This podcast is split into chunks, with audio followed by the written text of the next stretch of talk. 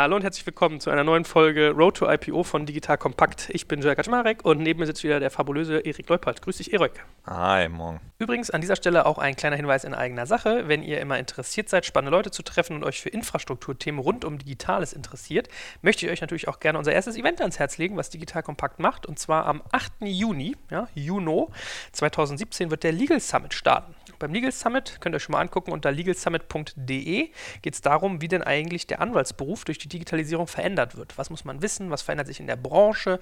Man tauscht sich aus, auch gerade mit Digitalunternehmern und Digitalinvestoren. Ich glaube, das wird sehr, sehr spannend und es würde mich natürlich riesig freuen, euch auch da zu begrüßen. So, und ansonsten habe ich auch noch einen kleinen Verbraucherhinweis für euch. Und zwar möchte ich euch unseren Partner Jimdo ans Herz legen. Jimdo schreibt sich J-I-M-D-O. Und ich sag mal, wenn ihr jetzt Lust habt, eine spannende Webseite zu bauen, dann ist Jimdo für euch perfekt. Weil Jimdo hat einen Webseitenbaukasten, mit dem ihr direkt im Browser euch eure eigene Webseite bauen könnt.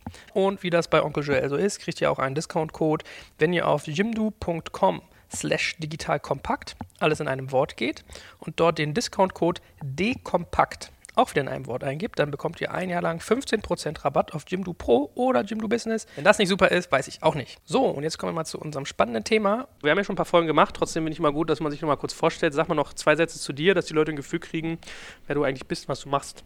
Ja, Erik Leupold, ich arbeite bei der Deutschen Börse. Wie du schon gesagt hast, bin ich verantwortlich für das IPO-Thema bei der Börse. Also wenn ein Unternehmen Lust hat, ein IPO zu machen, dann kommen die zu mir aber auch vorher. Wir machen das Deutsche Börse Venture Network, betreuen Unternehmen von Early Stage bis Late Stage bei der Finanzierung, aber auch bei äh, Kapitalmarktvorbereitung oder bei verschiedenen anderen Themen, wo wir helfen können. Also sind wir sehr offen. Genau, also Finanzierung ist ja immer so ein bisschen unser Herzensthema und heute geht es genauso um diesen Spätphasenbereich. So ein bisschen so diese, diese Crunch-Number zwischen, ich habe schon die erste Finanzierung gekriegt und irgendwann ist vielleicht mal Börse ein Thema, vielleicht aber auch irgendwie was anderes, ein Exit. Ähm, darüber wollen wir heute reden. Da machen wir einen spannenden Crossover, könnte man sagen, weil neben mir sitzt ein Kollege, Kollege, mit dem ich sonst über Business Building spreche. Äh, Florian, sag doch auch mal einen ganz kurzen Satz zu dir noch. Ja, moin, Florian Heinemann. Freue mich, dass ich hier auch mit dabei sein darf. Bin äh, hier einer der Gründungspartner bei Project A Ventures, seit fünf Jahren unterwegs, eher im Early Seed Stage Bereich, äh, nennen uns selbst äh, Operational VC, weil wir eben hoffentlich nicht nur Geld geben, sondern auch in operativen Themen des Unternehmerlebens versuchen mit Rat und Tat zur Seite zu stehen. Genau, gerade investieren jetzt auch so einen zweiten Fonds, der sehr breite Investorenbasis hat und weiter im Bereich Consumer Internet und digitale Infrastruktur für Companies, die im Consumer Internet Bereich unterwegs sind. Das sind unsere Schwerpunkte. Also du bist wirklich jemand, der eigentlich tagtäglich damit zu tun hat, dass man sich fragt, wie kriegt man Geld, wenn die Phase ein bisschen sozusagen größer ist. Also ihr seid jetzt schon eine Weile am Start. Ihr habt ja so ein bisschen angefangen, früher Investments zu machen. Jetzt werden die langsam größer und dann stellt man sich andere Fragen. Und das wollen wir heute so ein bisschen verstehen. Das heißt, es geht wirklich so ein bisschen um diesen Gedanken, Finanzierungsphasen sich anzugucken und ähm, welche Akteure gibt es da eigentlich so.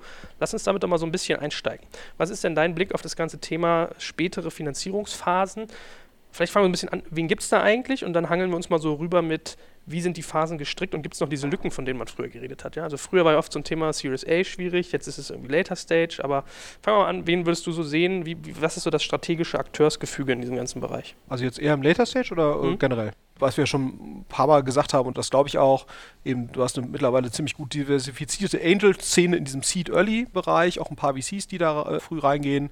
Hast du Power, du hast jetzt Point9, du hast äh, unsicherlich auch ein Cherry, die da früh unterwegs sind, GFC. Series A hast du häufig wieder ähnliche Spieler, ne? und ich glaube, da könnte sicherlich noch ein paar mehr geben in Deutschland. Also ich sehe immer noch so diese Lücke, dass, glaube ich, eine Reihe von Companies, die es eigentlich verdient hätten, Funding zu bekommen, dann eben doch kein Funding kriegen, weil diese Series A ist immer noch so eine, da hast du schon so ein bisschen Traction, aber eben noch nicht so richtig Traction. Das heißt also, die etwas risikoaverseren Investoren können da immer noch nicht so richtig Ja sagen. Deswegen glaube ich also, das Series A-Angebot ist immer noch nicht ausreichend, um eigentlich die unternehmerische Substanz zu fanden. Und das muss in der Regel auch ein lokales sein, weil da diese ausländischen, also insbesondere angloamerikanischen, sich in der Phase häufig noch nicht so wohlfühlen. Das wird sich ein Stück weit ändern. Je mehr Investments die jetzt hier auch schon gemacht haben, dann bewegt man sich eigentlich immer mehr ein bisschen nach vorne, wenn man auch vielleicht schon die erst, äh, wenn man hier irgendwelche Büros hat und ständig Leute vor Ort. Aber ich glaube, der, der Series A Crunch, den gibt es noch und der muss lokal gelöst werden. Wenn du dann weitergehst, ist es sicherlich schon so, dass je später das wird, desto stärker hast du ausländische Investoren, die dann diese Runden tätigen. Dann hast du nicht mehr das Problem, dass die den Aufwand scheuen, hier in Deutschland zu investieren, äh, vielleicht in einem Rechtssystem, was nicht ihres ist und außerhalb ihrer Komfortzone, was die regionalen Spezifitäten angeht. Also das lohnt sich für größere Investments. Aber ich, man kann schon sagen, dass der Anteil von deutschen Investoren in der BCD-Phase dann schon immer weiter abnimmt. Ne? Dann hast du vielleicht so Ausnahme, jetzt ein Lakestar mit einem relativ großen Fonds. Du hast einen Ecton, die auch mal in einer späteren Phase investieren, also in der BC-Runde. Aber äh, wenn du schaust, bei den ganzen großen Runden, die es jetzt in Berlin gegeben hat, Go Euro oder einen äh, ResearchGate oder auch mal einen Bubble oder sowas, dann sind das in der Regel Runden, die gemacht werden von nicht-deutschen Investoren. Was ist denn, Erik, wie ist denn so dein Blick auf das Thema? Ich meine, ihr versucht das ja auch sozusagen zu versammeln. Das heißt, in eurem Deutsche Börse Venture Network hast du einen Teil Unternehmen und einen Teil aber auch Investoren. Äh, deckt sich das so mit deiner Wahrnehmung, so von den Akteuren und den Phasen? Ich glaube, was Florian gesagt hat, ist absolut richtig. Ja. Was wir schon merken im Moment, und das wird Florian wahrscheinlich auch merken, das Thema bei Investoren ist genauso ein Netzwerkthema wie bei den Companies. Wenn ausländische Investoren, gerade die großen aus den USA, merken, sie haben auf der deutschen Seite jemanden vielleicht wie Project Aid, mit dem sie zusammen investieren können, wo sie sich vielleicht auf eine DD verlassen können, die gut funktioniert und auch hier, äh, sage ich mal, dass sich jemand kümmert um das Operational Management hier vor Ort in Deutschland, wo auch dann immer. Ich glaube, da geht es auch viel um Partner. Wenn die hier Partner finden, denen sie vertrauen können, dann wird auch weiterhin viel Geld hier nach Deutschland reinfließen. Das finde ich ist positiv. Ja. Ich glaube, es ist gut, wenn diese Runden dann zustande kommen, gerade die vielleicht doch etwas mehr Risiko beinhalten als so Safe Bets, die dann natürlich lieber gemacht werden. Aber ich glaube, da sind die Investoren alle genannt worden. Early Bird würde ich jetzt noch mit da äh, nennen für auch so eine BC-Runde, die natürlich auch oft dabei sind. Und wir haben ja auch aus UK viel, viel Geld, was im Moment nach, nach Deutschland fließt. Und sag ich mal so, da sind die Wege jetzt auch nicht super lang. Das funktioniert ganz gut. Bei uns im Netzwerk merken wir das. Naja gut, die großen Runden, die wir hatten bei uns im Netzwerk, die sind alle eigentlich aus ausländischem Geld gekommen. Egal ob bei Brillen.de oder bei eGym, das ist alles aus den USA gekommen. Naja gut, äh, ob das so positiv ist für den deutschen Markt, äh, bleibt mal dahingestellt, aber ich glaube, ich bin froh oder wir sollten froh sein, dass die Runden überhaupt zustande kommen. Ja. Wollen wir vielleicht eigentlich nochmal so ein bisschen definieren, weil ihr gesagt habt, Series A Crunch gibt es noch. Ab wann fängt das für euch an? Das ist ja so ein bisschen so ein bisschen fuzzy. Also der eine sagt, es geht bei so und so viel Millionen los. Wie würdest du sowas eintakten eigentlich? Es gibt ja mehrere Wege, sich dem zu nähern. Ne? Das eine ist ja sozusagen Phase der Company, also wie, wie entwickelt ist die Company. Das andere wäre jetzt so irgendwelche Bewertungshöhen, verbunden sicherlich auch irgendwie mit einer, mit einer Geldmenge. Und das andere wäre sicherlich dann sozusagen rein nur auf die Bewertung zu gucken. Mhm. Ähm, äh, und ich bin eher so auf der Schiene, dass ich denke, eine Series A Runde, egal wie groß sie jetzt ist und zu welcher Bewertung sie stattfindet, kann man eigentlich am besten connecten mit der Phase einer Company. Das heißt also mit der Entwicklungsphase einer Company. Für mich ist eine Series A Runde etwas, wo man sagt, die haben einen gewissen Proof of Concept erbracht und strukturell hast du da eine gewisse Funktionsfähigkeit im, im Businessmodell. Das heißt, sie sind in der Lage, Kunden zu akquirieren. Das ist noch nicht, ist nicht profitabel. Kaum eine Series A-Runde wird stattfinden, wenn irgendwas profitabel ist, sondern du musst schon noch ein Stück weit an gewisse Entwicklungen glauben im Geschäftsmodell, dass du wirklich sagst, so, das funktioniert. Also du hast relativ gesehen schon noch ein, ein ziemlich hohes Risiko. Und das äh, kennzeichnet für mich so eine, so eine typische Series A-Situation. Und es gibt ja auch einen Grund, warum das ein Problem ist, weil ich sag mal, du hast einerseits vielleicht Leute jetzt wie uns, die sagen, wir investieren sehr gerne früh und haben kein Problem mit dem Risiko. Die investieren dann aber auch früher. Ne? Oder du hast eben jetzt Leute, eher wie jetzt ein Acton oder so, die sehr äh, zahlenbasiert investieren und sehr rational investieren. Die wollen dann einfach schon ein bisschen mehr sehen. Deswegen ist so eine Series B für die im Zentrum. Ne? Die ganzen Data Stage, Growth Stage Investoren sowieso. Und letztendlich kann man natürlich schon argumentieren, dass die Series A so ein bisschen undankbarer Investment-Spot ist, ne? weil du trägst noch relativ viel Risiko und dann kannst du eigentlich auch äh, noch früher äh, investieren. So erkläre ich mir das ein Stück weit. Ja. Und vielleicht von unserer Seite dazu, also er hat jetzt keine Größenordnung gesagt. Ich glaube, größenordnungsmäßig liegen wir irgendwo zwischen 1 und 10 Millionen. Würde ich jetzt mal sagen, so ganz grob, ist natürlich ein relativ großer Spielraum. Was wir gemerkt haben, wir sind ja damals mit dem Venture Network gestartet, um Late-Stage-Finanzierung zu ermöglichen. Das hat sich im letzten Jahr aus unserer Sicht so ein bisschen besser entwickelt, vielleicht als im, im Early-Stage-Bereich. Und deshalb haben wir im September auch so einen Service gelauncht, der nennt sich Venture Match, gerade für die Unternehmen die vielleicht nicht jemand wie Project A von Anfang an hier dabei haben und die über ein super Netzwerk verfügen, sondern für Unternehmen, die entweder Bootstrap losgelaufen sind oder sich irgendwie anders eigenfinanziert haben oder ein Business Angel dabei gehabt haben, der nicht so ein großes Netzwerk hatte oder irgendwie aus einer Firma rauskam, aus einem, aus einem kleineren Unternehmen, wo wir einfach gesagt haben, okay, wir brauchen eigentlich einen Service, der Investoren sucht, genau für diese Unternehmen und zwar für diese kleineren Finanzierungsrunden und da zu den richtigen oder den, den wichtigen VCs, die die brauchen oder Business Business Angels dann wieder Verbindungen schlägt. Und da haben wir echt gemerkt, das haben wir im, im September äh, naja, annonciert, dass wir das machen wollen. Super Rücklauf gehabt und haben jetzt irgendwie schon knapp 20 Runden, die wir da gestartet haben. Also anscheinend ist der Bedarf da. Ich meine, wir sind ja natürlich auch kein großer Player. Aber helfe mal ganz kurz, das zu verstehen, weil wenn du sagst, Series A ist eigentlich so undankbar, ich habe so das Gefühl, dass viele Unternehmen, du hast ja so ein bisschen, wie soll man sagen, so die geübten Player schon, ja, also wenn WHU und Apps im Spiel sind, hast du das Gefühl, da ist schon irgendwie ein bisschen mehr Kompetenz da oder vielleicht auch so Seriengründer. Ich habe das Gefühl, viele überspringen eigentlich so eine Seed-Finanzierung und steigen gleich so auf Series A-Level ein. Oder ist das irgendwie eine Fehlwahrnehmung? Also ich glaube, was, was korrekt ist, ist, dass die Seed-Runden größer werden. größer geworden sind und dadurch sozusagen schon in diese eine Millionen Range da reinfallen. Also bei uns ist ja auch so, dass wir mittlerweile eher Seed-Runden machen, die so eine bis 1,5 äh, Millionen Euro Volumen haben, aus diversen Gründen, ne? weil wir halt ein bisschen mehr als früher sicherlich Companies auch in die Richtung bearbeiten, dass wir sagen, investiert doch lieber früher in eine BI-Infrastruktur, weil ihr werdet es später brauchen und dann brauchst du einfach mehr Geld.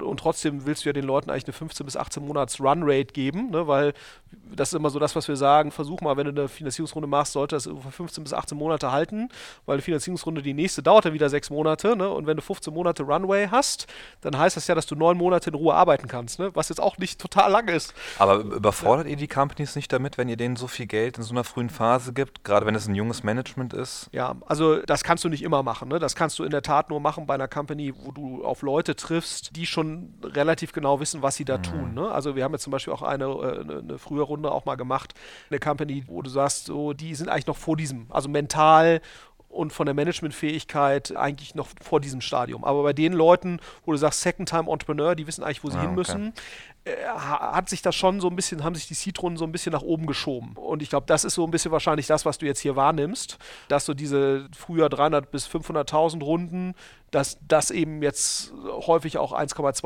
1,5 Millionen Euro Runden sind. Und dementsprechend natürlich auch die Bewertung dessen höher ist. Äh, gar nicht, weil die Company wahnsinnig viel mehr wert ist, sondern einfach, dann hast du eher den Reversen-Effekt, wo du dann versuchst, die Verwässerung des Managements trotzdem bei 30 Prozent zu belassen, ne? was ja so, sagen wir, so eine Obergrenze ist, was ich so an Verwässerungen sehen würde, um einfach nach hinten raus nicht zu wenig Flexibilität zu haben. Und dann wird halt aus einer 1,5 Millionen Investmentrunde, bist du dann eben direkt bei einer 4, 5 Millionen Bewertung. Und wird dir sowas dann zum Bumerang? Also das auch ein bisschen Erklärungsgrund, dass du sagst, Series A wird schwerer, weil du hast irgendwie eine hohe Bewertung, da musst du ja nach hinten raus irgendwie dann die nächste Runde auch wieder größer bauen, wenn du die Traction bis da nicht hingekriegt hast und du hast gleichzeitig hohes Risikoprofil. Klar. Also da, äh, ne, das immer, äh, gibt immer zwei Seiten der Medaille. Das ist, äh, das ist klar. Ne? Bloß in manchen Themen oder in manchen Märkten scheint es zumindest so zu sein, dass du sagst, okay, da macht es halt Sinn, lieber ein bisschen frontloadeter Geld aufzunehmen, weil es eben doch eine gewisse Time-to-Market-Relevanz gibt oder äh, weil du eben sagst, oh, eigentlich muss ich in dem Markt direkt so professionell auftreten, dass ich halt sowas brauche wie ein Data Warehouse und ein halbwegs ausdiversifiziertes Kundenakquisitionsteam und so weiter. Und dafür brauche ich halt einfach mehr Geld. Bei Themen, wo du noch im kompletten Findungsmodus bist und noch gar nicht so richtig weißt, wie werde ich das denn jetzt eigentlich lösen, da ist so ein Bootstrapping ja häufig sehr, sehr gut oder eine relativ kleine Finanzierungsrunde, weil es dich kreativ macht bei der Lösungsfindung. Aber wenn du, sag mal, weißt, was du eigentlich machen musst und willst, dann sind ja die Marktopportunitäten da häufig so offensichtlich, dass andere das natürlich auch erschließen könnten. Und dann hast du natürlich schon eine gewisse Time to Market oder einfach Geschwindigkeitsrelevanz. Und da hilft natürlich eine große Runde. Aber logisch, siehst du ja bei vielen Companies, dann auch in der Series A, die dann 8, 10 Millionen Euro aufnehmen, zu einer sehr hohen Bewertung. Und das sage ich auch Gründern immer, ne? eine hohe Bewertung per se äh, ist nicht nur super, sondern ist auch eine äh, Liability, weil, mhm. weil wenn du natürlich das dann nicht hinterher, ohne jetzt den Namen von Companies zu nennen, das ist ja immer ein bisschen blöd, aber da gibt es ja diverse Beispiele der jüngeren Geschichte, wo du siehst, oh, wenn die mal ein bisschen weniger aggressiv geraced hätten zu einer etwas niedrigen Bewertung, das verleitet dich natürlich dann auch zu nicht ganz so effizientem Verhalten von Geld ausgeben. Äh, ist immer ein zweischneidiges Schwert. Aber ich meine, in den USA siehst du es auch, auch. Ne? Da hast du auch eher eine Tendenz dazu, dass frühe Runden größer werden, eben aufgrund dieser Thematik, dass du sagst, damit schaffst du im Prinzip eine Konfiguration, die die Companies dann nach, in die Lage versetzt, nach hinten raus schneller mit einer höheren Wahrscheinlichkeit größer zu werden. Also rational kann man das schon rechtfertigen, aber wie immer im Leben, ne, auch das ist nicht ohne Probleme. Und du hast halt auch nicht den Trouble, dass sich ein CEO irgendwie zweimal innerhalb von einem Jahr äh, um Finanzierung kümmern muss. Ja? Ich meine, das ist natürlich schon immer zeitaufwendig ja. und äh, wahrscheinlich ist es schon gut, wenn er sich strategisch irgendwie um die Unternehmensführung kümmern kann. Ja. Ne? absolut. Gut, also dann verstehe ich so ein bisschen als Bild, die frühen Phasen nehmen irgendwie in der Höhe häufig zu, aufgrund von irgendwie, äh, man, man muss einerseits diesen Frontload drin haben, um schneller testen zu können und aus den anderen Gründen, die du genannt hattest, dann hat man irgendwie so ein bisschen eine Schwierigkeit, Series A aber gut unterfüttert zu kriegen und dann, äh, sagt mir der Kollege rechts von der Börse, hat, merkt er starkes Interesse in diesen Spätphasen. Deckt sich das mit deiner Wahrnehmung? Ja. Und, aber eben das, das wird hauptsächlich bedient, korrigiere mich, von eher noch ausländischen Investoren. Worüber man sich streiten kann, also erstmal ist es gut, dass das Geld da ist, ne? also da können wir, glaube ich, einen Haken dran machen. Wäre es vielleicht teilweise wünschenswert, da stärker in Deutschland vorhandenes Geld in diese Runden reinzubekommen wahrscheinlich schon. Jetzt wären wir so ein bisschen bei diesem Stichwort, wo du gerade sagst, es wäre eigentlich wünschenswert, das, das mehr in Richtung Deutschland zu kriegen. Äh, was ist denn so dein Blick, Erik? Ihr habt ja auch internationale Investoren. Wie viel von dieser Spätphase passiert eigentlich woanders und wo läuft das so ab? Also ist das so der Klassiker, äh, die Valley-Größen gucken hier mal rüber oder aus London schwappt das Geld rein? Oder hast du auch durchaus mal den einen oder anderen deutschen Akteur, der eine Möglichkeit hat, in das Thema mit einzutauchen? Was wir jetzt im Moment, äh, gerade im letzten Jahr stark gemerkt haben, ist, dass viel Corporate Venture Capital in Deutschland passiert und viel gegründet wird. Ich meine, wir waren ja auch dabei, wir haben auch unser eigenes äh, Vehikel da aufgesetzt. Das halte ich für sehr positiv. Äh, ich glaube, so einen strategischen Investor dabei zu haben, der auch einem vielleicht auf der Kundenseite oder auf der Produktseite nochmal einen anderen Reach gibt, ist super positiv was wir gesehen haben im letzten Jahr auf der Venture Capital Seite von den, von den größeren Investments her kam eigentlich das meiste aus dem Private Equity Bereich. Ja, das muss man echt sagen. Ich glaube, die großen Runden in Deutschland, KKR hat, glaube ich, relativ viel gemacht im letzten Jahr, äh, die da gut aufgestellt sind mit einem guten, äh, guten Team um Lucien rum, der das ja für die macht. Und sonst, die großen Runden hatte ich vorhin schon erwähnt, eGym, Brillen.de, die bei uns waren, beide über 40 Millionen. Da kam das Gros auch aus dem US, das waren US-VCs, die da investiert haben. Also aus meiner Sicht positiv. Ich meine, wenn, wenn ich mir den Listed-Bereich dann angucke auf der Aktienseite, da ist ja genauso. Wenn man sich den DAX mal anguckt, der DAX ist in zum großen Teil in ausländischer Hand. Deutsche Investoren, auch Privatinvestoren sind sehr zögerlich, was Aktieninvestments angeht, auch sehr risikoavers. Und ich glaube, so ist es auf der institutionellen Seite genauso, ja, im Moment noch. Wie findest du das? Ich meine, wenn so, wenn so ein klassischer Journalist mich mal anruft, die wollen ja mal gerne so zwei Sachen wissen. Erstens, wie steht so das Ökosystem Europa da? Ja? Also wie ist da Deutschland verortet und wie ist Europa im Vergleich zum Silicon Valley verortet? Und das Zweite ist ja dann auch mal, was relativ schnell kommt, so, ja, wäre das nicht ein Thema, wir haben ja so einen starken Mittelstand, so der Rückgrat unserer Wirtschaft, weil äh, Erik gerade Corporate VCs angesprochen hat. Ist das effektiv ein Hebel und wie, wie, wie siehst du da, wie ist da dein Blick auf dieses ganze Ökosystem, wenn du es mal so grob verorten? Ich glaube, so dieses Consumer-Internet-Ökosystem, was wir jetzt hier haben. Das ist eigentlich schon okay, ja. So. aber sicherlich nicht super, aber man muss ja auch, man muss ja auch realistisch sein. Das dauert einfach Jahre, ne, weil du hast dann irgendwie, dann steht ein Zalando, dann kommt da wieder sehr viel Geld zurück, dann wird das wieder reinvestiert. Das ist ja nichts, was du einfach verorten kannst, ne, sondern das muss halt sich ja halbwegs natürlich entwickeln. Wo wir, glaube ich, ein Riesendefizit haben, ist im ganzen Ingenieurs, also jetzt mal Hardcore-Ingenieurslastigen Bereich. Also Automobilindustrie, Maschinenbau, Elektrotechnik. Also das sind ja eigentlich die Wirtschaftszweige, die Deutschland groß und relevant gemacht haben. Wobei bei Investments oder bei Startups? Bei Startups. Ja. Mhm. Bei Startups, das ist eigentlich sehr, sehr schade, ne? weil das ist ja sozusagen eigentlich da, wo Deutschland eine sehr, sehr gute Ausbildung hat, auch von Ingenieuren und es sehr, sehr, gute technische Hochschulen gibt.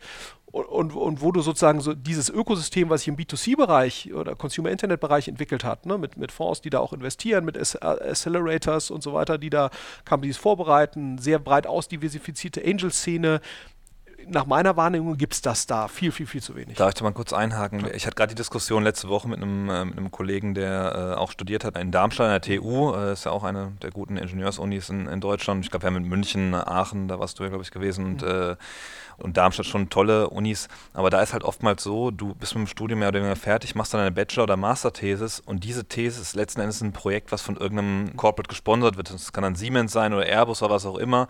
Und sag ich mal, eigentlich die guten Ideen oder die Entwicklungen, die gehen nicht als eigenes Unternehmen raus, sondern gehen immer direkt wieder in eines der großen Unternehmen zurück und werden da vielleicht dann groß oder auch nicht, mhm. aber gehen letzten Endes dann unter. Ja? Wahrscheinlich entstehen da schon, schon tolle Sachen. Ich glaube, dieses Ökosystem, wie es ja auch Stanford macht oder so, mhm dann darauf wirklich Gründungen entstehen zu lassen aus diesen Ideen und da enger an den Universitäten dran zu sein und die vielleicht auch mit die Fonds, dass die dann die, die, die Studenten mit Geld versorgen. Ich glaube, da mhm. fehlt es uns im Moment. Absolut.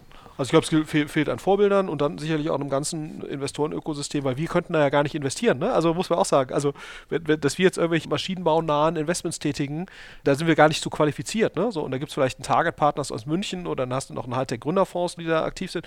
Aber das sind halt wenige Player, ne? die, die da, und du brauchst ja mindestens mal 15, 20 ernsthafte Fonds mit einem gewissen Investitionsschwerpunkt plus größer 100 Business Angels plus ein paar Acceleratoren, um, sagen wir, von einem ernsthaften Ökosystem. So, so, und das ist, glaube ich, ein riesen Problem, ne? weil, sagen wir, dass wir jetzt in dem Consumer-Internet-Bereich das Silicon Valley mhm. überholen, das ist hochgradig unwahrscheinlich.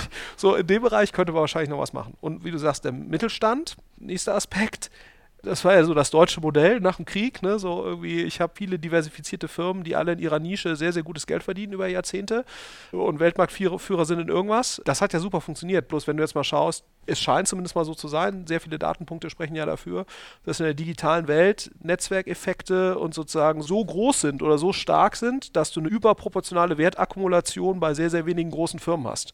Was also genau das Gegenteil ist des deutschen Modells, ne? das äh, kleinen Mittelstand diversifiziert, was natürlich super stark ist, weil wenn da mal ein paar wegfallen, ist nicht schlimm, ne? du hast ja noch irgendwie tausend andere Weltmarktführer. Wenn du aber natürlich sozusagen die Wertakkumulation jetzt anguckst im Digitalbereich, bei wenigen großen Unternehmen, dann ist natürlich eine mittelstandsgeprägte Struktur eigentlich nicht optimal, um sowas hervorzubringen. Und das muss man sich schon fragen, wie zukunftsfähig ist das für eine digitale Wirtschaft? Und da würde ich jetzt mal ein Fragezeichen dran machen, ähm, ehrlicherweise. Also ich habe mit sehr schlauen, internetversierten Menschen gesprochen, die, also zu denen ihr jetzt sicherlich auch zählt, keine Frage, äh, die sogar so weit gehen, dass sie sagen, äh, sie sind sich eigentlich sicher, dass Deutschland ein dritter Weltstaat wird. So, sie glauben auch, dass sie da wieder rauskommen. Vielleicht ist auch so ein bisschen Melodrama bei, ja. Aber wir sind ja jetzt nicht mehr so in Europa auch überhaupt nicht der Nabel der Welt. Also, weißt du, wenn man sich mal die ganzen Themen anguckt. Große Abhängigkeit vom Automobilsektor, wo man irgendwie merkt, vieles verschlafen, großer Skandal, große Wertabschöpfung, die irgendwie stattgefunden hat. Plus irgendwie Konsumer, Internet, GAFA, was du gerade gesagt hast. Also eine Ökonomie, in der wenige große, Google, Amazon, Facebook, Apple, den Markt beherrschen. Passiert alles woanders. Wir sind irgendwie eigentlich innovativ. Wir kriegen die Geschwindigkeit nicht drauf. Was macht einen da eigentlich noch mutig, dass so eine Spätphase, dass da ein deutscher Player später überhaupt noch mitspielt? Ich, ich halte es auch für ein bisschen zu dramatisch dargestellt. Ja, ich glaube auch, dass die deutschen Autobauer jetzt nicht so schlecht da, dastehen, wie, wie so im Moment gezeigt werden von, von Presse und Medien. Ich glaube, die machen viel.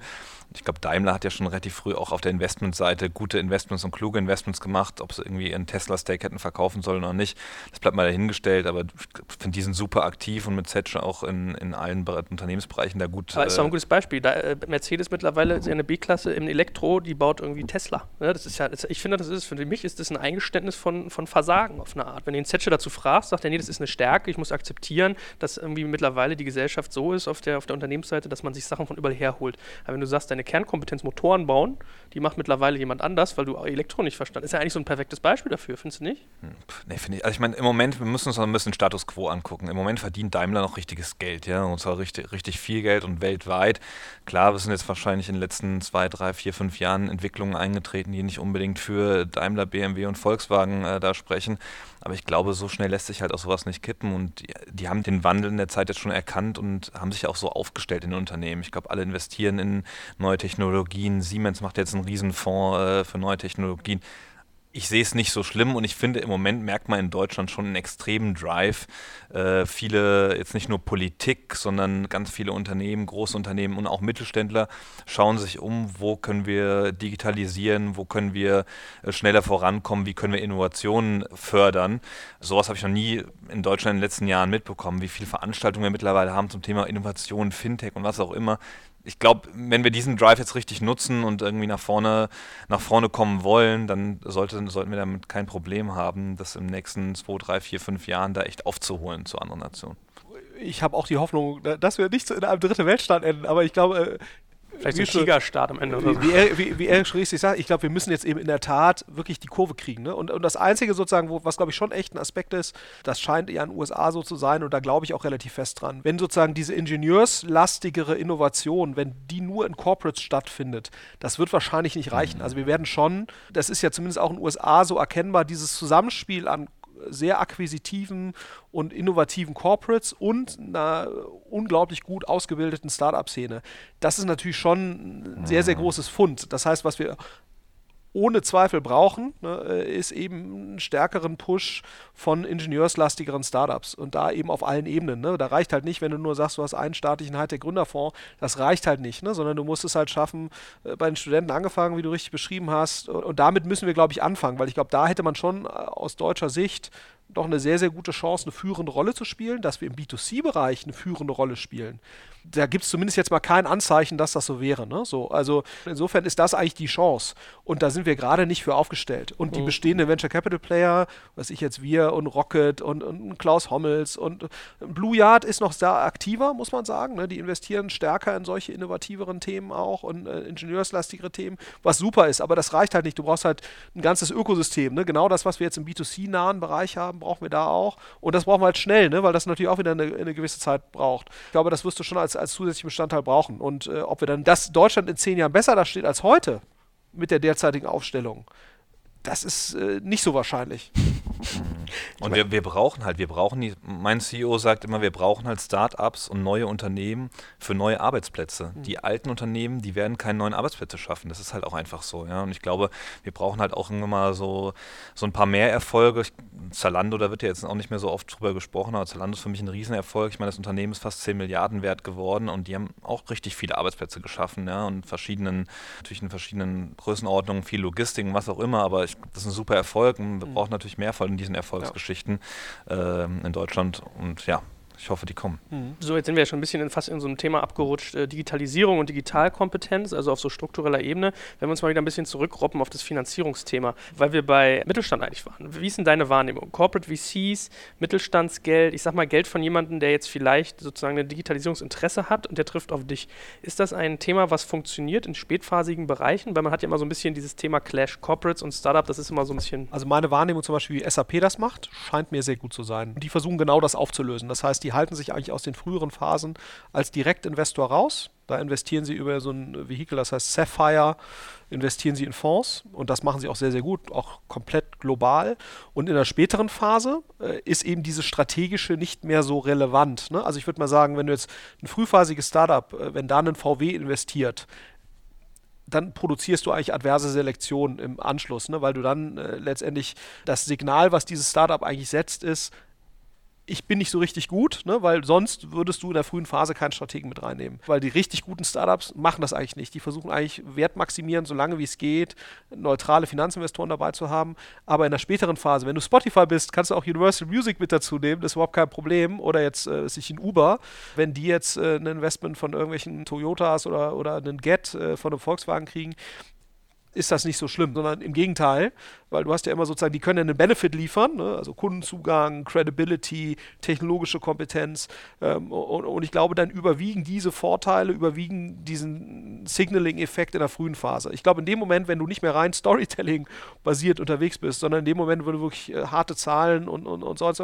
dann, dann ist das nicht mehr so schlimm. Ich glaube, was halt nur wichtig ist auf der Corporate-Seite, dass du halt auf professionelle Partner triffst, nicht im Sinne von, dass Corporates unprofessionell wären, sondern einfach erfahren im Sinne von, wie geht man eigentlich mit Startups so um, dass man die in ihrer Entwicklung nicht in irgendeiner Form hemmt, sondern dass man eben weiter weiß, selbst wenn ich da jetzt investiere, Neutralität ist weiterhin ein hohes Gut und so weiter. Bis ich die dann übernehme, einfach erfahrene M&A-Leute, die einfach wissen, wie das geht, ne? wie ja so ein Springer oder so auch eine, eine M&A-Abteilung aufgebaut hat, die einfach jetzt über ein Jahrzehnt gelernt hat, wie geht man eigentlich mit Startups in verschiedenen Phasen um und sowas brauchen Corporates, jeder Corporate braucht sowas eigentlich, ne, der da mitspielen will. Und wie und ähm, wann konsolidiert man auch, ja, das ist genau. ich, das wichtige Thema. Wir haben ja auch vor jetzt ähm, ein bisschen mehr als ein Jahr 360T gekauft, mhm. ich glaube, das größte deutsche Fintech, FX-Plattform, die laufen bei uns schon noch sehr alleine, ja, ich glaube, das hat man bewusst gemacht, Management drin behalten, komplett und die auch in ihren eigenen Räumlichkeiten belassen, um da nicht, den, die nicht, den, lernen, ja, ja, nicht, nicht, den Drive rauszunehmen. Es ist, äh, weil oftmals haben wir natürlich früher Sachen auch gekauft und an, an, uns gerissen und alles probiert irgendwie auf deutsche Börse dann zu, zu Brands, haben ja viele andere Unternehmen auch gemacht. Ich glaube, da muss immer das das Maß dann stimmen für die, für die Integration. Aber es ist auch ein schönes Beispiel, wenn ich mich richtig entsinne, der Gründer von 360 hier, der Carlo, Carlo Kölzer, Kölzer ja. der hat ja auch gerade irgendwie in Movinga investiert. Also das wäre eigentlich so ein Beleg wie das, was du sagst, ja. dass das wieder zurückfließt ins Ökosystem. Also ist so ein bisschen die logische Konsequenz, wenn ich jetzt Mittelständler, Schrägstrich Corporate bin, dass ich eigentlich diese Frühphase, wo Geschäftsmodellfindung noch im, im Gange ist und Proof of Concept, dass ich das eher über Fonds abwickle, weil die sozusagen näher dran sind an dem Pulsschlag, das Geschäft verstehen und in der späteren Phase reingehen kann, dann strategisch irgendwie unterstützen. Die Frage ist, also, ich weiß nicht, wie du das siehst, aber die, mit diesem Thema Accelerator. Ne? Das ist ja so, wie ist das? Wenn du die Denke hast, dann müsstest du eigentlich sagen, äh, ein Accelerator sollte man eigentlich nicht, sollte man eigentlich nicht betreiben. Und ich bin ehrlicherweise auch hin und her gerissen, wie schlau das ist. Ich auch. Ja, also ob, ob man nicht lieber sagt, so ein Seedcamp oder ein Y-Combinator-artiges unabhängiges Format ist für sowas eigentlich besser. Also so ein Plug and Play, ich weiß nicht, wie du das wahrnimmst, oder auch ein Techstars Metro so, oder Metro Techstars. Ja, wollte ich auch gerade sagen. Funktioniert, äh, funktioniert ja ganz, ganz gut, aber sicherlich auch, weil sie es irgendwie schaffen, ist zumindest meine Wahrnehmung, was ich, Erik, wie du es aber, dass sie es relativ gut noch schaffen, diese Neutralität beizubehalten. Aber den Investments, ich glaube, auf der B2B-Seite, ich meine, wir gucken uns ja selber mit unserem, mit unserem Vehikel da relativ viel Fintech an. Ich mhm. glaube, gerade bei Fintechs hast du halt oftmals, weil du jetzt sagst, man besser ist vielleicht manchmal, wenn man Strategen dazu nimmt, wenn die relativ late sind, die Unternehmen. Äh, wir gucken es, glaube ich, relativ viel im Early- und Growth-Bereich an, weil wir halt einfach denken, okay, wenn die ein Produkt haben und wir von dem Produkt das für gut befunden haben und wir sagen, okay, wir wollen da irgendwie äh, da auch unterstützen und wir könnten uns vorstellen, dass es für unsere Kunden auch gut ist. Klar ist es dann, dass wir vielleicht auch mal früher so ein strategisches Investment machen in einer äh, Series A oder B, weil wir dann einfach sagen, okay, das Produkt ist gut, wir nehmen es jetzt zu uns rein, aber, aber was ist, nehmen es nicht rein? Wir investieren jetzt, lassen es aber weiter laufen, aber machen jetzt sozusagen mal Intros zu unseren Kunden und wo wir halt helfen können, vielleicht können wir das irgendwo andocken oder was auch immer. Ich glaube, da ist es im, im Fintech-Bereich vielleicht ein bisschen anders, aber bei dem Rest. Äh, ich glaube sicherlich auch, wenn du deutsche Börse bist, dann bist du natürlich auch per se, du bist Matchmaker, du bist Marketmaker, ja. du bist irgendwie, hast ein relativ hohes Maß an Neutralität. Ein, ein großes Netzwerk auch, ja, draußen rum, ja. Ähm. wenn du ähm. natürlich sagst, äh, du bist der Adidas Accelerator, sage ich jetzt mal, ja. ne, äh, und dann holst du dir da irgendwelche sportnahen Sachen rein, dann bist du natürlich schon sehr stark dann in diese Richtung gebrandet. Das willst du eigentlich vermeiden. Du willst ja eigentlich eine zu frühe Pfadabhängigkeit oder einen Pfad einschlagen als, als Early Stage Startup willst du eigentlich vermeiden. Deswegen, ja.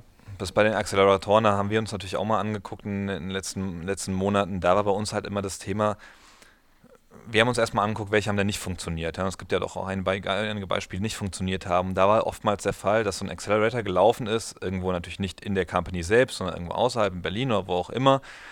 Und dann wurden da tolle Ideen entwickelt, aber diese Ideen haben dann irgendwie nicht den, den Weg ins Unternehmen selbst gefunden und die Kommunikation zwischen den relevanten Personen hat dann nicht funktioniert. Und äh, ja, also ich glaube, das ist was, Schwierig was Schwieriges, wenn man es selber macht. Ich glaube, wenn man sowas mit Plug and Play und so macht, kann das gut funktionieren. Ja. Die haben natürlich super viel Expertise und haben dann auch vielleicht die, die richtigen Leute da, aber ja, bin ich auch also vielleicht mal äh, der Versuch nochmal das zusammenzufassen also ich glaube, was man, also ich wäre, wäre, bei Corporate Involvement je früher, desto kritischer. Mag immer Ausnahmen geben. Und ich glaube, wenn du halt einen Accelerator, also für mich ist eigentlich ein Accelerator, ein Incubator oder sowas, ist für mich eigentlich die letzte Phase. Also da musst du eigentlich ein wirklicher, also wenn ein Springer das macht, ist das auch nochmal was anderes, als wenn du jetzt Corporate XYZ bist, der das, der, der das als mhm. Einstieg macht. Weil mein Gefühl ist, das ist das sensibelste Terrain. In der späten Phase ist eigentlich das einfachste Terrain. Von der Beurteilung der Qualität des Investments plus sozusagen der Signaling-Effekte, die du in die eine oder andere Richtung setzt. Und ich glaube, das musst du erstmal, also mein Gefühl ist, wenn du als Corporate anfängst, eher in einer späteren Phase. Und dann robbst du dich so langsam nach vorne vor. Und äh, du kannst es natürlich auch nochmal so ein bisschen neutralisieren mit irgendwelchen Techstars und Plug-and-Play-Kooperationspartnern. Äh, also, mhm. äh, wie gesagt, der, der, der, der Ausnahme äh, bestätigt, die, bestätigt die Regel, aber so mal als, generelle, als generelles Denkmuster. Weil man eben schon sieht, dass die meisten Corporates eben genau nicht diese spätphasigen Investments machen, sondern dann mit einem Accelerator anfangen oder so. Ja klar, die wollen auch mal Innovation haben. Ne? ja, aber das, wie gesagt, das halte ich für nicht so schlau. Da würde ich also, also ich glaube, wenn ich, wenn ich die Wahl hätte, zwischen ich investiere bei ein paar VCs und ich mache ein paar Late-Stage-Investments oder Akquisitionen. Ich glaube, da ist das Geld und die Aufmerksamkeit besser aufgehoben im ersten mhm. Schritt. Äh, aber auch wieder nur als Tendenzaussage. Gut, also wir haben so ein bisschen die Akteure kennengelernt, die Phasen, sind dann über das Thema Internationalität so ein bisschen reingegangen, das ganze Thema Corporate. Jetzt lass uns nochmal über die Dynamiken reden eigentlich im Spätphasenbereich. Also ich finde ja mal ganz spannend aus, aus Unternehmersicht, A, wie läuft das ab und hat man da irgendwie, also wie verändern sich die Kommunikationsprozesse und wonach guckt man? Äh, Erik, das ist ja eigentlich dein, dein, tägliches Business. Du machst irgendwie Matchmaking und hast gesagt, äh, du hast gemerkt, die Nachfrage hinten raus wird immer größer. Wie läuft das eigentlich klassischerweise ab? Also was verändert sich? Wie, wie geht das in der Kommunikation anders? Wird anders geguckt? Was verändert sich, wenn man in eine spätere Phasen der Finanzierung kommt beim ganzen Prozess?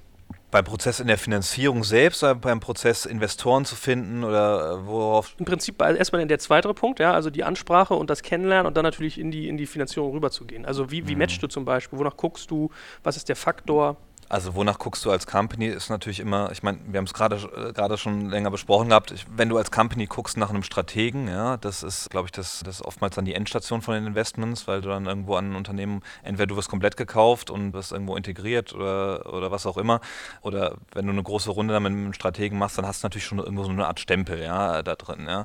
Es gibt relativ viele Unternehmen aus unserem Netzwerk auch, die einen Strategen suchen, weil äh, das als, naja, geeignete Exit-Möglichkeit für sich selbst sehen oder weil sie auch vielleicht geeignete strategische Investoren sehen, die sagen, okay, dieser Investor, ich meine, wir haben auf der Brillenebene ja viele Unternehmen jetzt bei uns im, in Deutschland, die da aktiv sind. Da ist natürlich immer viel, man wird da oft gesagt, als, als möglicher Investor dann oder äh, wie so ein Unternehmen äh, das Unternehmen vom Markt nehmen könnte. Das ist mal so eine Sache. Es gibt einige Unternehmen, die gehen raus und die sagen, ich brauche einfach eine Größenordnung von Geld. Mir ist eigentlich egal, von wem ich das bekomme. Das ist, glaube ich, eher selten der Fall, weil wir merken gerade im Late-Stage-Bereich, dass den meisten Unternehmen darum geht, wenn du jetzt irgendwie 20 Millionen plus raisen willst, dass du einen Investor drin haben willst mit einem großen Namen. Am liebsten natürlich einen US-Investor, der dir dann letzten Endes auch die nötige Reputation nach außen gibt, wo du dann einfach sagst, okay, ich hatte XYZ drin und der hilft dir natürlich dann nachher auch bei möglichen Börsengang, bei jeder Art vom Exit oder was auch immer. Das merken wir schon sehr stark, dass die Unternehmen dann gezielt darauf gucken, okay, ich möchte einen US, großen US-VC drin haben. Ich weiß nicht, ob du das äh, bestätigen kannst. Oder? Eigentlich hattest du ja noch gesagt, die ganzen, dass eigentlich äh, PE, also Private Equity, ganz schnell ein Thema ist. Also die EQTs und KKAs dieser Welt. Äh, ist das auch irgendwie was, was du wahrnimmst als relevanter werden? Ja, absolut. Ich meine, äh, die, die sind, glaube ich, auch mit ihren Teams, mit ihren Sourcing-Teams hier sehr stark unterwegs und gucken sich schon die relevanten Geschäftsmodelle an und verfügen natürlich aber auch über ein ordentliches Kapital. Ja, ich glaube, da ist oftmals nicht das Problem. Ich habe hier nur einen Fonds, wo ich eine gewisse Zahl investieren kann, sondern wenn die das für sinnvoll achten, dann machen die halt auch eine 50 Millionen, eine 100 Millionen Runde. Ich meine, wir haben ja auch hier mit äh, Helman Friedman oder so, die in der Vergangenheit relativ viel gemacht haben. Die machen dann irgendwas bei 300 Millionen plus. Aber auch in dem, dem glaube ich, Scout damals gemacht, der auch bei einer ordentlichen Größenordnung. Da haben wir viele Player. Ich meine, überall, wo es Geld verdienen, gibt es natürlich Private Equity auch nicht weit. Ja, ja gefühlt robben die immer früher rein, habe ich das Gefühl, oder täusche ich mich? Ja, ich glaube, und was, was ja das Bemerkenswerte, finde ich jetzt auch in so einem KKA-Investment, in so einem Get Your Guide ist, also PE war ja immer schon in Deutschland letzten 10, 20 Jahre schon sehr relevant. Aber die haben halt immer in profitable Companies investiert, damit sozusagen die Fremdkapital-Leverage-Spiel funktioniert. Das ja, war eigentlich immer das, das Problem. Du kannst eigentlich immer erst einen Private Equity-Spieler ansprechen, wenn das Target, was da gekauft werden soll, wenn das einen gewissen Cashflow generiert, weil sonst kriegst du den Fremdkapital-Leverage nicht hin. Und ein, ein Investment von KKA in jetzt einen Get Your Guide die nicht profitabel sind nach meinem Wissensstand. Zumindest nicht so, dass sie damit irgendwelche Fremdkapitalsachen bedienen könnten in einem nennenswerten Umfang daran lässt sich ja schon etwas verändertes Investmentverhalten. Das machen sie, glaube ich, auch nicht aus dem PI-Fonds, sondern da gibt es ein separates Vehikel ja. für. Aber dass ein KKA einen Fonds raised und das Gleiche ist ja auch bei EQT passiert mit dem Venture-Arm, dass sie halt Vehikel raisen, die in der Lage sind, in unprofitable Companies in der Wachstumsphase zu investieren. Und die gehen alle weiter nach vorne, aber müssen sich ja schon ein Stück weit natürlich umstellen, weil sie dann eben auf einmal dieses Equity-Leverage-Spiel, was ja auch einen nicht unwesentlichen Teil des Erfolgs des Private Equity-Modells ausgemacht hat, ist ja nicht die brillante Eigenkapitalinvestition, Investitionen, sondern ja auch viel, bin halt in der Lage, äh, das über eine gute Bankenfinanzierung zu hebeln, die dann die Target Company zurückbezahlt. Das war ja schon ein nicht unwesentlicher mhm. Teil des Erfolgs. Da haben ja auch viele äh, PEs das sicherlich auch in der Vergangenheit so ein Stück weit überdreht. Das ist natürlich schon bemerkenswert, dass die jetzt damit reingehen. Das ist erstmal, erstmal super, äh, aber vielleicht mal ein, eins vorneweg. Ich glaube auch generell, das Geld kommt primär von ausländischen Investoren und dass du da eben versuchen würdest, entweder schon so ein Exit vorzupräjudizieren oder eben das Signaling für noch höhere Ambitionen signalisierst. Für so ein Get Your Guide ist natürlich schon super. Ein KKA, wenn die bei dir investieren, das ist ein absoluter Ritterschlag in Richtung späterer Exit oder in Richtung Weiterverkauf an einen anderen PI oder in Richtung Börsengang vielleicht sogar. Aber ja? ich muss sagen, bei den Börsengängen, da, wenn, wenn wir Börsengänge haben, die aus dem Private Equity Portfolio kommen, das waren eigentlich immer die Börsengänge, die am besten vorbereitet waren in der mhm. Vergangenheit. Der Private Equity, sie sind natürlich schon darauf geschult, Unternehmen sehr gut zu strukturieren, von der Governance her aufzusetzen und so weiter. Das ist ja denen ihr tägliches Brot. Und ich glaube auch gerade dieses Zahlenthema ist bei denen natürlich sehr, Zahlen- und Kostenthema aus, ja. bei denen natürlich sehr relevant. Und da haben wir eigentlich als Börse so gute Erfahrungen mitgemacht von, den, äh, von, von der Seite her. Verbindet sich damit eigentlich auch immer so eine sozusagen eine, eine gewisse Logik, weil eigentlich so ein, ein PE, der geht ja eigentlich immer hin und sagt, äh, Börse, oder andere PE verkaufen oder konsolidieren. Das heißt, die kaufen sich auch mal gerne ein und versuchen den mit zwei, drei anderen zusammenzubauen. Jetzt gehen die aber in eine frühere Phase und das ist ja eigentlich ein ganz anderes Spiel. Wenn du viel Geld in der späten Phase hast, ist das eigentlich, ist jetzt nicht simpel, aber ich erinnere mich an einen Pavel, den wir zum Beispiel in unserem letzten Podcast haben, der sagt, ich will gar nicht mehr Geld haben, weil mein Spiel wird nicht einfacher, wenn ich mehr Geld investiere in der frühen Phase, weil sich auch gleichzeitig mein Anreiz gar nicht verändert. So, die gehen jetzt also in so eine frühere Phase rein. Verändert das das Spiel irgendwie auch kolossal oder ist das einfach eine andere Denke, die die jetzt damit reinbringen? Also ich würde schon das so wahrnehmen, dass sich das für die, dass das fundamentale Auswirkungen hat. Zum anderen, weil du dann eben nicht mehr so stark Leverage getrieben denkst. Äh, aber ich glaube, es ist für die auch ein Stück weit alternativlos. Die müssen früher, ne? weil natürlich äh, so eine Immo-Scout. Du findest auch gar genau, mehr. Genau, so eine Immo-Scout-Transaktion, da sind dann irgendwie 40 PEs, die sich das angucken. Und du musst ja sehen, ne? eine intensive Due Diligence eines PEs kostet 500.000 bis eine Million Euro pro Target pro Fonds, mhm. ohne dass du dann das Ding wirklich kriegst. So, also die Due Diligence-Anforderungen äh, oder Efforts, die die betreiben, ist was ganz anderes als das, was wir hier veranstalten, ne, wenn wir irgendwie Early Stage investieren. Und die Private Equity Fonds waren da auch verwöhnt in den letzten genau. Jahren mit, äh, was die Rendite angeht. Ich meine, die guten Fonds, die sind alle über 10% gelaufen oder viel über 10% gelaufen. Ich meine, im Moment gibt es relativ wenig Targets am Markt, die sind äh, Cash Long, da musst du natürlich irgendwo Investitionsmöglichkeiten suchen.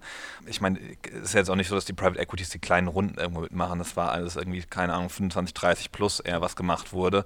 Und da hast du natürlich dann schon einen gewissen Hebel, dass du sagen kannst, okay, damit kann ich entweder ein IPO machen mit so einer Runde schon, wenn ich sowas investiert habe, oder kann dann auch weiterverkaufen in ein anderes Unternehmen oder anderen Private Equity, äh, wenn ich irgendwie den, das Wachstum mitgemacht habe. Also ja. Kannst du uns eigentlich mal, Florian, so ein bisschen den Ablauf von sowas skizzieren? Also äh, eins deiner Portfoliounternehmen kommt jetzt auf dich zu und sagt, so Series A ist irgendwie durch oder ist vielleicht auch gerade dabei, eine mhm. Series A. Was macht ihr dann eigentlich? Also wie läuft denn sowas ab? Ja, haben wir ja recht regelmäßig zum, zum Glück. Nicht bei jeder Company leider, aber doch bei einigen. Und letztendlich versuchen wir halt rauszufinden, erstmal, wie viel Geld wollen wir denn für was? Das ist ja sozusagen erstmal die erste Frage. Und dann ist die nächste Frage, soll das eben schon in Richtung quasi Exit gehen?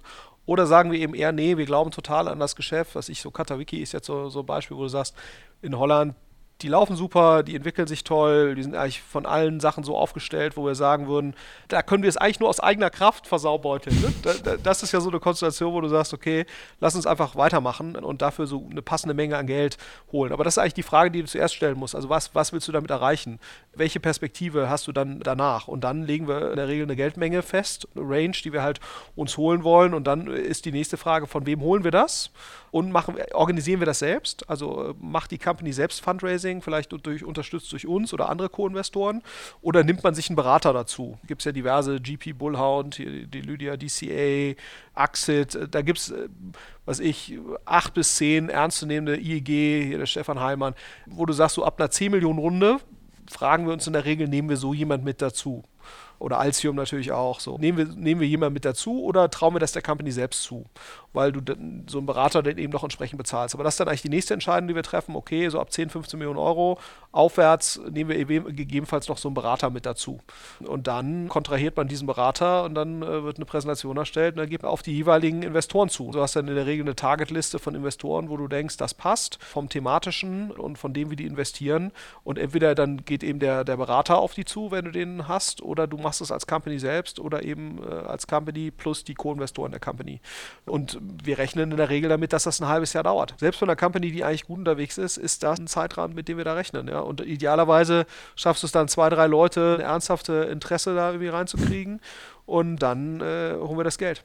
Gibt es noch ganz kurz so ein Gefühl, ist eigentlich mehr Geld in so späteren Phasen irgendwie sinnvoll oder be beschränkt man sich da eher? Ich glaube, auch da ist natürlich wieder das, das Abwägen, kriegst du das sinnvoll deployed? Also schaffst du es mit mehr Geld einen überproportionalen Wert zu schaffen? Das ist ja eigentlich immer ja. die Frage, die du stellen musst. Ich will mich auch noch hinauffinden. Geht es denn eigentlich nur noch um Geld oder geht es auch noch um Value-Add, die so ein Investor mitbringt?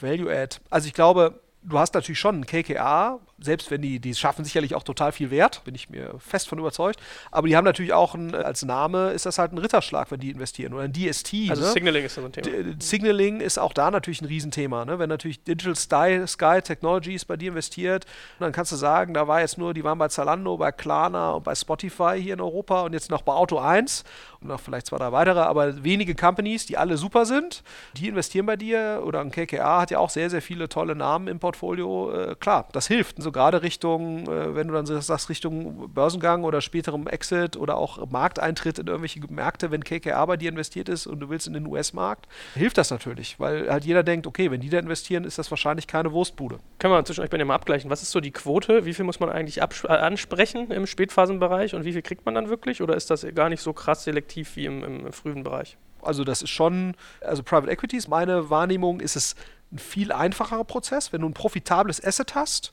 was solide aufgestellt ist, und da sprichst du ein paar Private Equities an über, über Banken, dann kommt da auf jeden Fall auch was zurück und ein strukturierter Prozess. In diesem Wachstumsmarkt ist es viel besser als im Early-Stage-Bereich, weil du natürlich auch schon viel mehr reporten kannst und das Management ist professioneller und die Sachen sind professioneller aufbereitet. Aber äh, auch da sprechen wir mindestens 20, 30 Leute an in unserer Wahrnehmung. Das ist schon trotzdem so, weil du ja irgendwie die Bewertung maximieren willst und, und das ist Vertrieb, ne? Also wie der Vertriebs... Book Bookbuilding. Ja, jeder Vertriebsprozess braucht eine ordentliche Pipeline, auch im, im Growth-Stage-Bereich. Also ist nicht so, dass du sagst, ich rede jetzt nur mit zwei, dreien, weil es ist irgendwie total exklusiv. Das macht, glaube ich, niemand. Also selbst wenn Leute das sagen, würde mich sehr wundern, wenn sie das wirklich so tun. Das, deckt sich das mit deinen Erfahrungen? Absolut, ja, sehe ich genauso. Also ich glaube, es ist auch immer, ähm, man muss auch äh, zusehen, dass man seinen eigenen Preis kennt und wenn man nachher fünf Zusagen hat, ähm, dann kann man immer entscheiden, was das Beste, was die beste Option für einen ist. Hervorragend. Ich glaube, wir haben ja sehr, sehr viele spannende Phasen hier oder Aspekte dieses ganzen Themas abgeritten, bis hin zur Digitalisierung unserer Autobauer. Äh, ich danke euch beiden ganz, ganz herzlich für die Zeit und es hat viel Spaß gemacht. Ja. Danke dir. Danke dir. So, ihr lieben Zuhörer da draußen, das war es für heute leider auch schon wieder. Ich hoffe, ihr konntet einiges für euch mitnehmen und hattet Spaß beim Zuhören. Seid doch bitte so lieb und schenkt uns eine Rezension mit 5 Sternen bei iTunes und abonniert uns natürlich auch in der Podcast-App eures Vertrauens, gerne auch bei iTunes direkt. Und wir freuen uns riesig, wenn ihr unseren Podcast auch an Freunde und Kollegen weiterempfehlt, weil uns liegt wirklich am Herzen, unser Wissen mit vielen anderen zu teilen. Auf Facebook findet ihr uns ebenfalls dort unter facebook.com slash digitalkompakt.